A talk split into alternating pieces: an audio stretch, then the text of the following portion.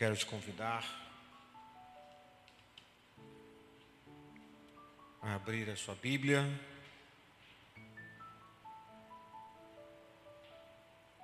No Evangelho de Marcos, capítulo 5. E vamos fazer uma leitura dos versículos 35 ao 43 do Evangelho de Marcos. Vamos falar a respeito da ressurreição da filha de Jairo, mas, sobretudo, aplicando o tema para esta mensagem pertinente nesse tempo em que estamos vivendo, como tema: Jesus ergue-se como nossa esperança. Amém? Então a gente vai fazer essa leitura e ministrar esse tema.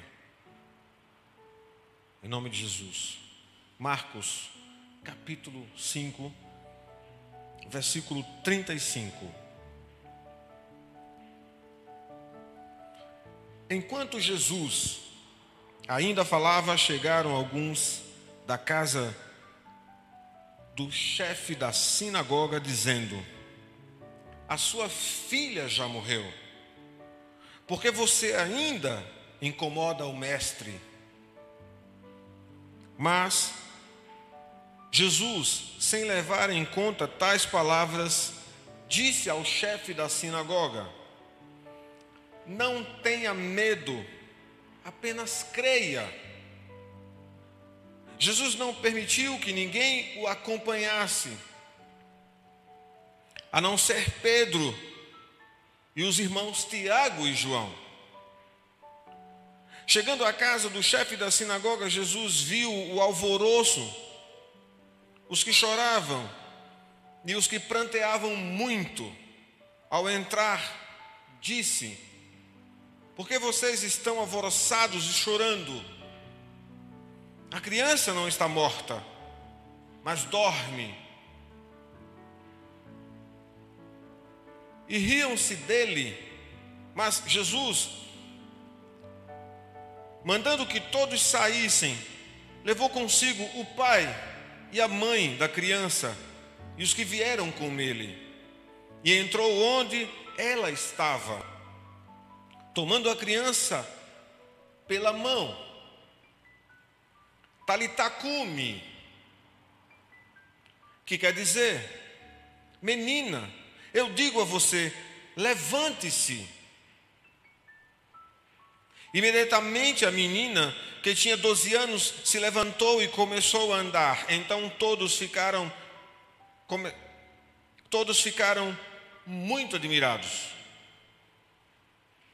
Mas Jesus ordenou-lhes expressamente que ninguém o soubesse e mandou que dessem de comer à menina. Amém. Até aqui, amados. Esse texto começa. Os primeiros eventos desse texto começa a partir do versículo 21. Mas nós vamos trazer uma realidade onde a desesperança ela chega a um determinado ponto que não há nada mais racional a fazer. E exatamente no versículo 21 é o, é o versículo até o 24, onde retrata o encontro de Jairo. E nós estamos aqui agora, Jesus já na casa de Jairo. Ele toma essa criança deitada na cama, como morta, pega em sua mão.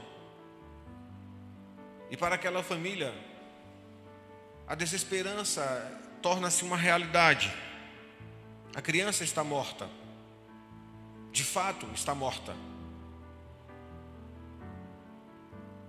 Essa família ela é encorajada a seguir em frente.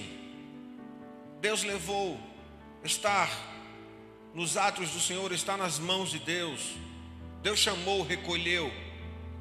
Todas as palavras que fazem com que a gente assuma a realidade de fatos que não há mais esperança chegou ao fim.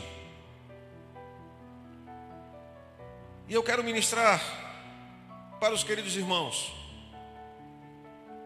E é exatamente nessas horas, quando não há mais esperança, é que Jesus ergue-se como a nossa esperança. E como parte da minha égide de introdução, eu quero citar três eventos. Usando o Evangelho de Marcos na parte que antecede esse acontecimento. Pois antes desse encontro tão precioso na vida de Jairo com Jesus, e o evento, o clímax dessa ressurreição dessa menina, no mesmo Evangelho, no capítulo 4, dos versículos 35 ao 41, vamos encontrar um evento. Jesus, num barco, passou o dia inteiro ministrando a palavra, cansado dentro de um barco. Ele dorme exatamente onde fica o leme, lá com um travesseiro encostado. O barco, cansado, dorme neste barco. Há um primeiro evento que acontece antes desse encontro com Jairo. E esse primeiro evento que está nestes versículos, do 35 ao 41, eu quero designar uma palavra para começarmos a desenvolver a ideia nesta noite, dizendo que Jesus é a esperança no meio da tempestade. Jesus, ele ergue-se como nossa esperança. Jesus é a esperança no meio da tempestade. É exatamente quando não há mais possibilidades. O barco está a ponto de afundar. Quanto muitas vezes estamos na mesma situação, pensando que não há mais saída, há uma tempestade de acontecimentos e eventos e situações, há uma enfermidade que não estava à espera e ninguém espera, mas, sobretudo, há enfermidades que acontecem como notícias avassaladoras, há perdas, há uma carta de demissão do chefe esperando na mesa quando você chega ao trabalho. Há eventos que têm um espírito fuzilador, um espírito de muita luta e tempestade. A única coisa que Jesus tinha naquele barco era uma almofada encostada em sua cabeça, e os discípulos, além disso, tinham uma promessa de que o barco iria atravessar para o outro lado.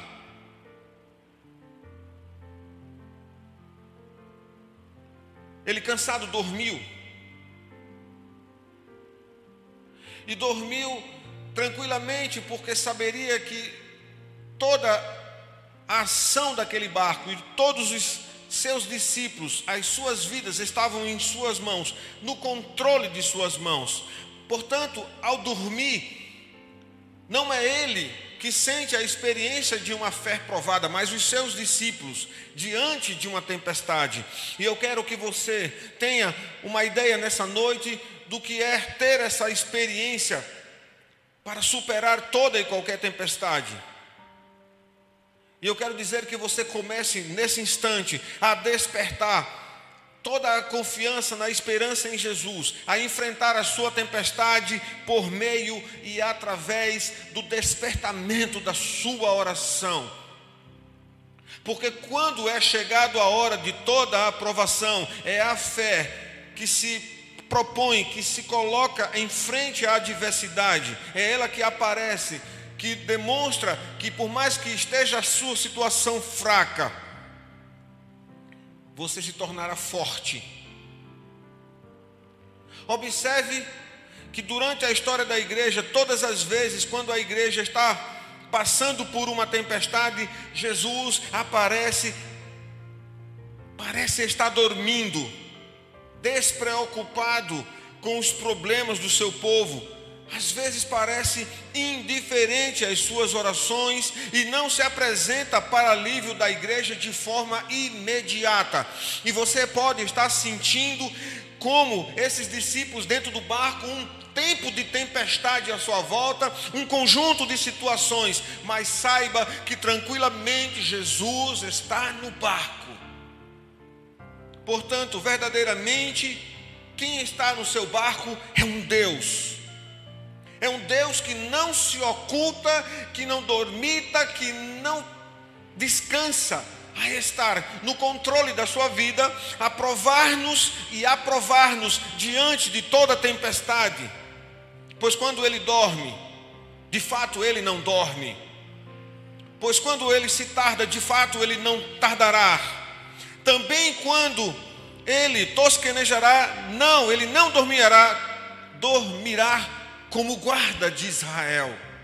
Então, quando você pensar, Jesus, o Senhor está dormindo, ele esqueceu desta situação da qual ele prometera nunca, jamais, ele é fiel para cumprir, estará sempre a te guardar.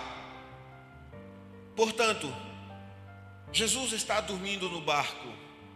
Não pense nessa noite que ele está dormindo em respeito à sua causa, mas o seu coração, ele vela como uma esposa que guarda ansiosamente o seu marido. Eles têm, ele tem o controle da sua vida e diante de todos os desafios.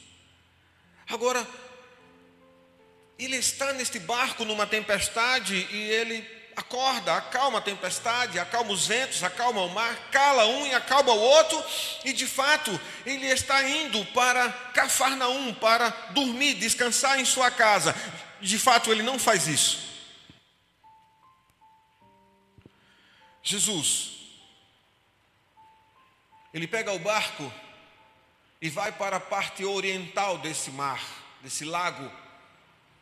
Ele vai exatamente para um território gentílico. Ele entra na região de Gadara, ele entra nas aquelas dez cidades gregas, ele vai ao encontro de um homem dentro de um cemitério que coçava e rasgava sua pele com pedra um homem isolado, abandonado, rejeitado pela sua família e por todos da sua vizinhança, pela cidade inteira. Um gadareno. Um homem que era um terror, um tormento. Ele era um tormento para si mesmo e para todos ao seu redor.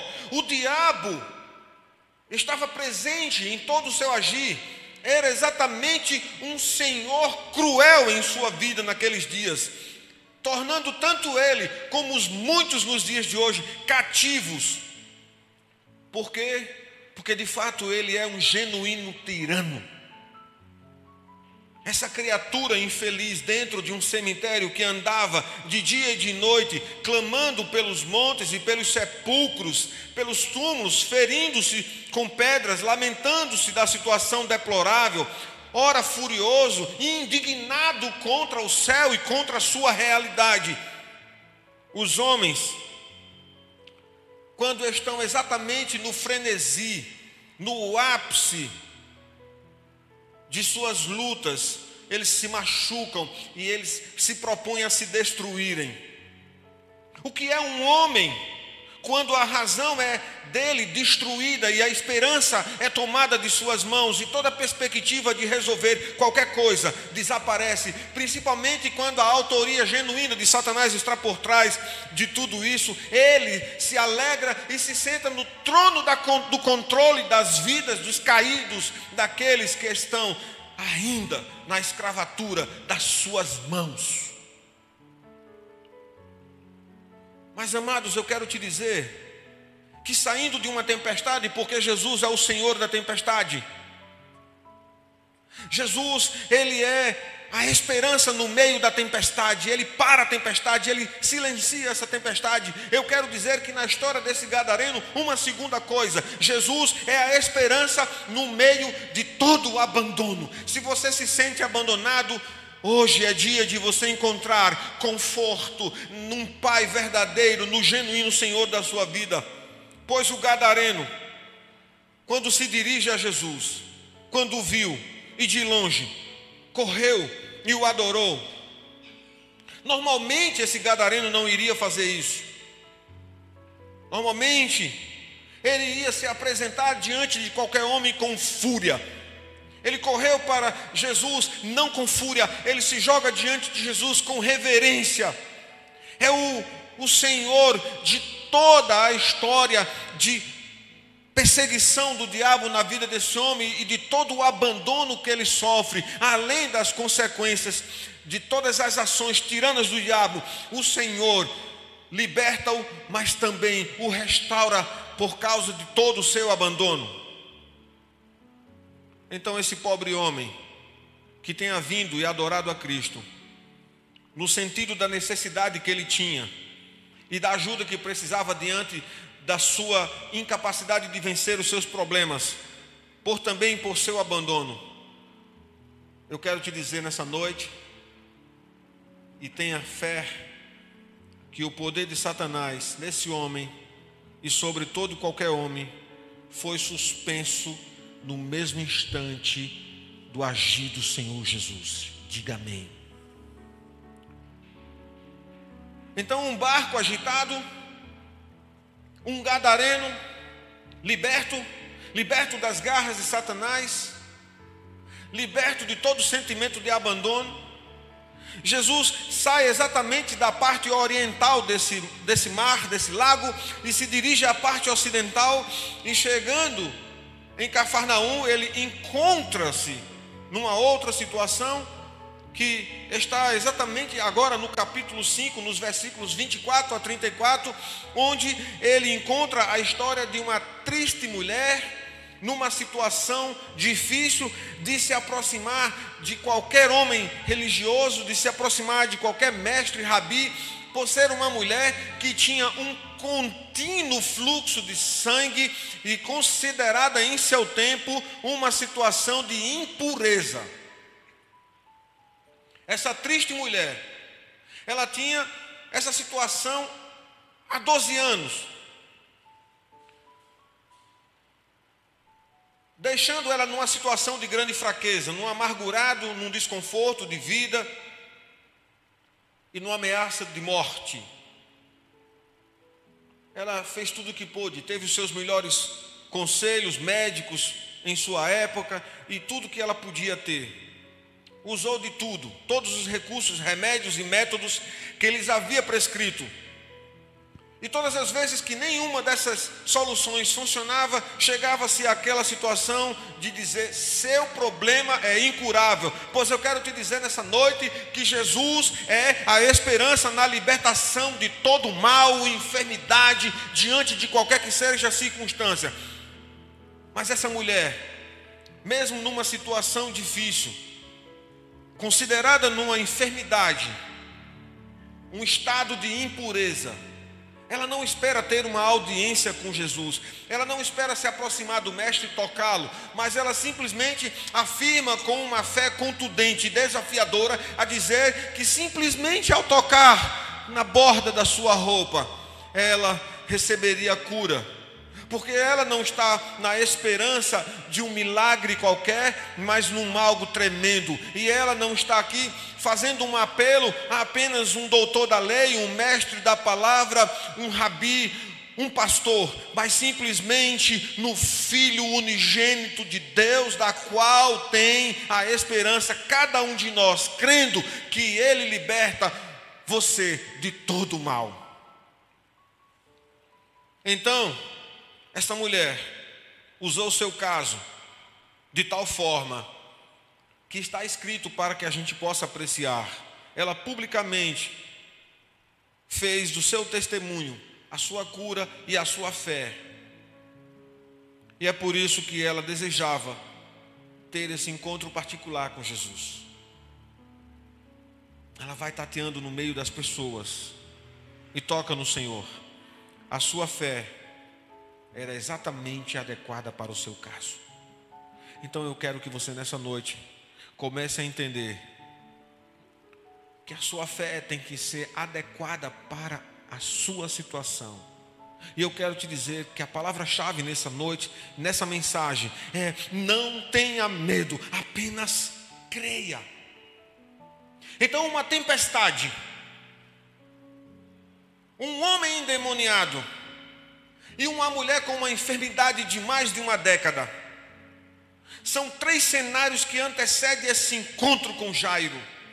Agora Jairo chega para Jesus, clamando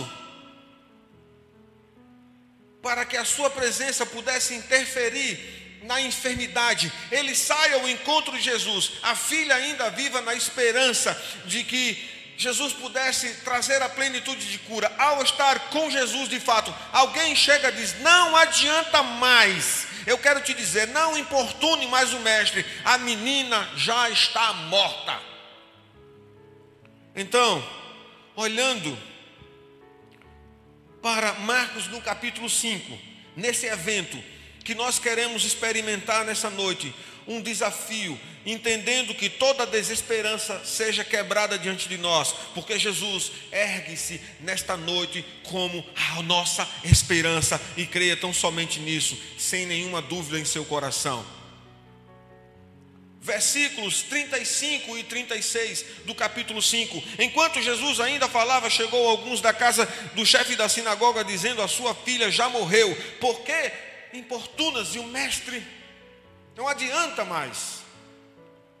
Esses dois versículos, quando Jesus diz, mas Jesus, sem levantar, sem levar em conta tais palavras, disse ao chefe da sinagoga: Escuta eles não. Preste atenção. Não tenha medo. Essas palavras são duras ao seu coração. Mas não tema, meu irmão, nessa noite. O medo não está para você disponível hoje. Para você, o que está disponível para você de Deus hoje para a sua vida é esperança, não medo. Portanto, não tenha medo, apenas creia. E eu quero dizer nesse primeiro ponto para você: se você percebe que Jesus ergue-se como sua esperança, uma primeira coisa você tem que aprender agora nesse momento. Qual é?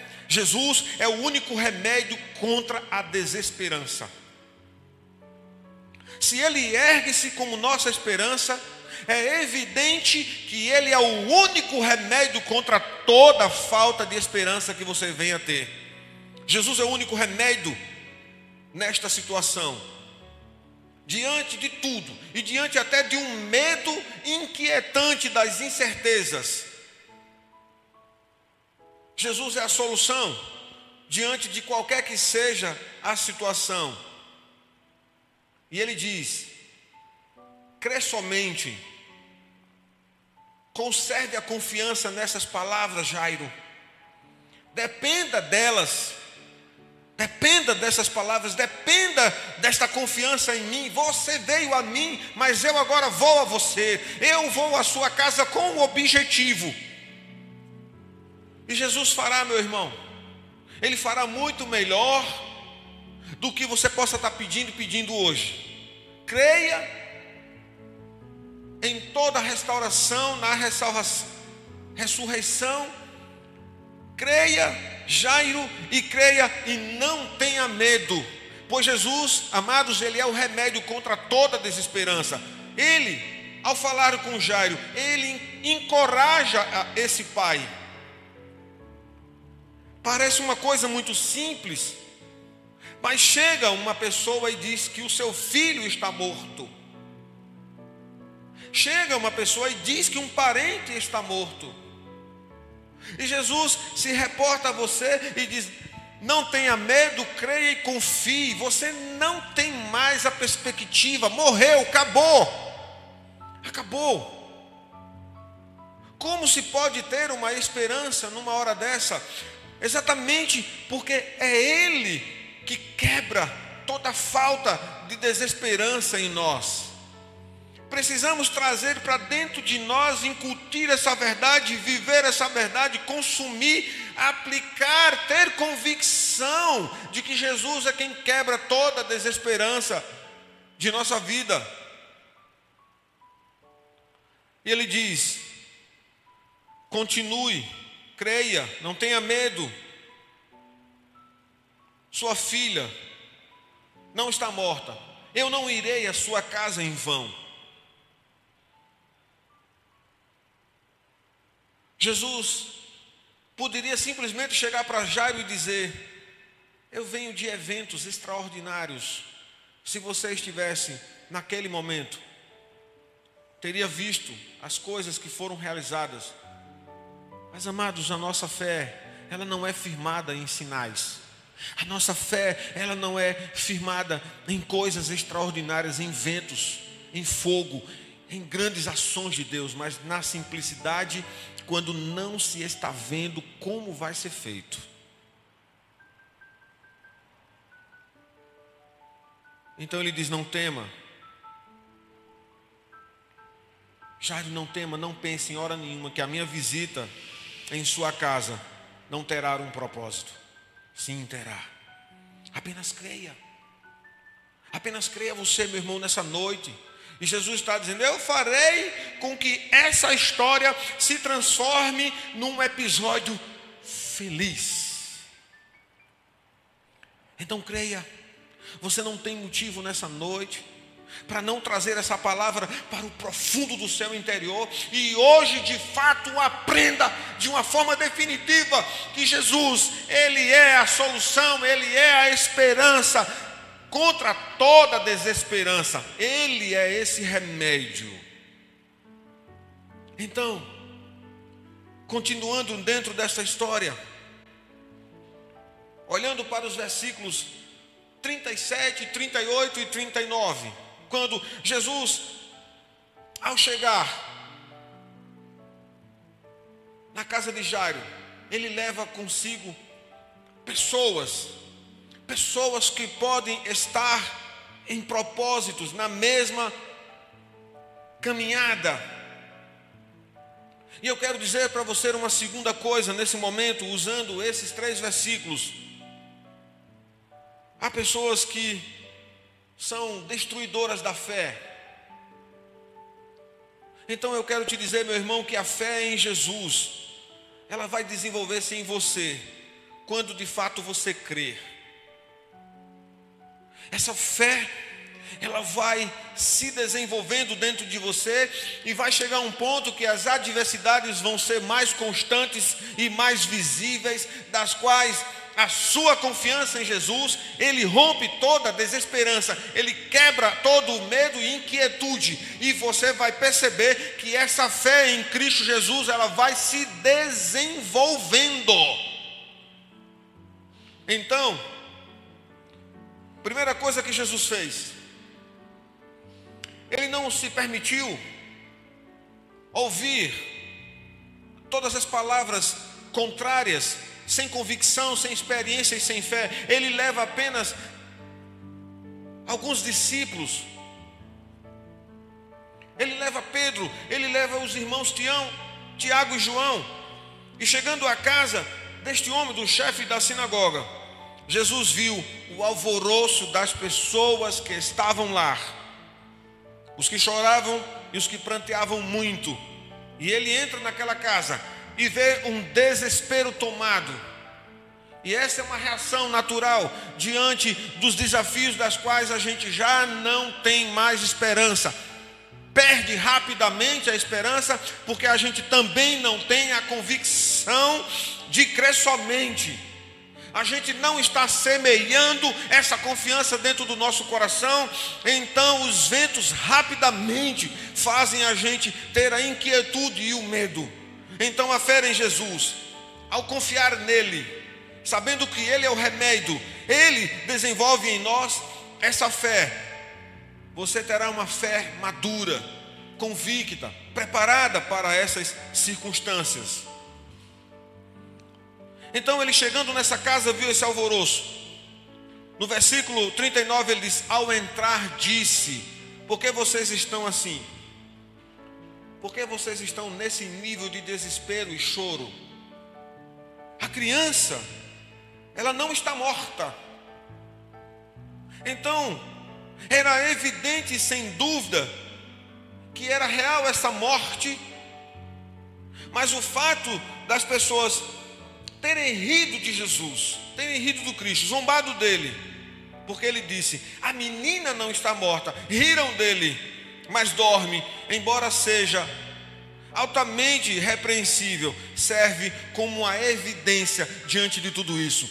Se caminharmos diante de pessoas, se caminharmos ao lado de pessoas, se te, trazemos para a nossa convivência pessoas sem experiência e entendimento e que não almejem essa convicção e a confiança em Jesus, certamente vamos confiar no visível, na providência, nas coisas que estamos vendo. Então a gente precisa de pessoas para ministrar a confiança em nossa vida e caminhar conosco, enfrentando os desafios. E certamente, meu irmão, você vai ter uma experiência e uma convicção de que o Senhor vai resolver todas as situações. Você vai começar a experimentar o impossível de Deus. Então Jesus diante desse evento, entra numa casa, vê pessoas chorando, adverte essas pessoas e é zombado. Ele decide que alguns que estavam ali não eram capazes de testemunhar qualquer que seja a ação de milagre. Então há muitos que não poderão compartilhar dessa experiência, porque na verdade serão barreiras para o amadurecimento, a confiança, o desenvolvimento dessa fé. Aqueles que choravam ruidosamente e eram tão ignorantes das coisas de Deus, a ponto de não compreender quando Jesus falou que da morte traria aquela situação para um leve sono, e aqueles que eram escarnecedores e tentaram reduzi-la por causa de suas palavras, rindo dele.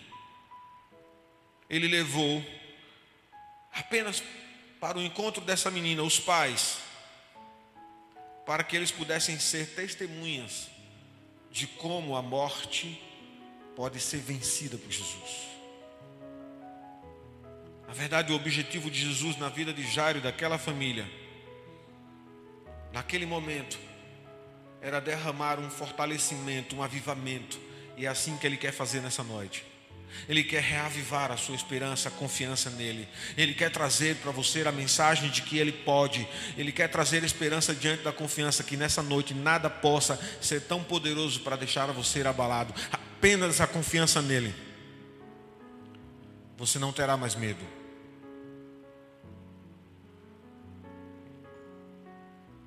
O objetivo de Jesus era fortalecer essa família na fé e consolá-los pois eles realmente sofriam e eles choravam em silêncio. Você pode estar num silêncio sofredor.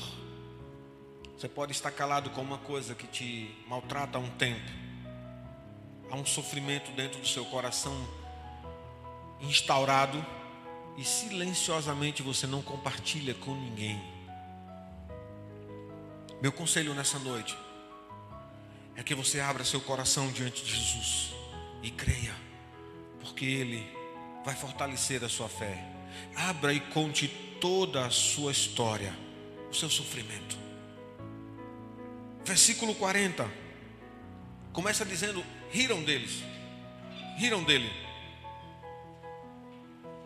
Jesus manda todos saírem. Ele entra onde está a menina, tomando a criança pela mão. Está ali, a menina deitada, morta. Então eu quero dizer uma coisa para você. Ele pega na mão da menina e diz: Talitacume. E esta frase, e essa situação, leva os pais para o quarto, entra no quarto pega na mão da menina e diz: Menina, levante-se. Então eu quero dizer uma coisa para você: a fé em Jesus. Ela se fortalece se você crer, se desenvolve se você crer, mas a fé em Jesus se fortalece diante de Suas palavras proféticas. Aquilo que te foi prometido, que foi falado, aquilo que te foi anunciado. Olha, você vai ter tribulações, perseguições, mas vão fazer isso, alegre-se, porque farão isso em meu nome. Mas diante de toda tribulação, de toda situação, eu estarei contigo, tenha bom ânimo, porque nada vai separar esse amor que eu tenho por você. Então a fé em Jesus, ela se fortalece na confiança de Sua palavra. Ele falou para confirmar aquilo que estava dizendo, Talita cume Ora, menina, eu te digo, levanta-te, para que alguém que estava morto, o morto, ele não tem autoridade, ele não tem a capacidade de ressuscitar, mas é Jesus que diz: levante-se. Assim o Senhor estava dizendo: eu ordeno que se levante, eu ordeno, eu irrompo essa morte e trago de volta a vida. Mas, meu irmão, não é só isso que Jesus está fazendo. E Ele está fazendo isso também nos dias de hoje, trazendo muitos que estão vivos, mas mortos, a nova vida, a uma vida nova pois os mortos, eles não têm poder, mas Jesus tem o poder, e toda vida decaída não tem a capacidade de encontrar a esperança, mas Ele é a esperança. O poder que acompanha a palavra de Jesus, o poder desta palavra proferida pelo Salvador, ela pode tornar-se qualquer coisa em sua vida efetiva. Creia nessa noite. Então a fé em Jesus, ela se fortalece quando a gente confia na Sua palavra, Ele não quebra a Sua palavra. Olhando no versículo 41, quando Ele diz: Eu te digo, levanta-te. Então Jesus opera enquanto ordena. Quando Ele ordena, Ele opera. E Ele opera enquanto ordena. E a ressuscita qualquer homem de toda a sua morte emocional e espiritual. Então, nessa hora, nessa noite, tome posse dessa palavra e toda morte emocional em sua vida cai por terra hoje, e toda morte espiritual em sua vida cai por terra hoje, pois o gadareno, ele encontrou-se com Jesus e as garras de Satanás e as armadilhas e as correntes caíram por terra naquele dia e nesta hora também em sua vida. Saiba, Jesus opera enquanto ordena.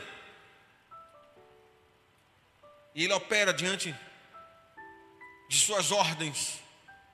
Por isso Ele pode ordenar o que desejar, até mesmo que os mortos ressuscitem.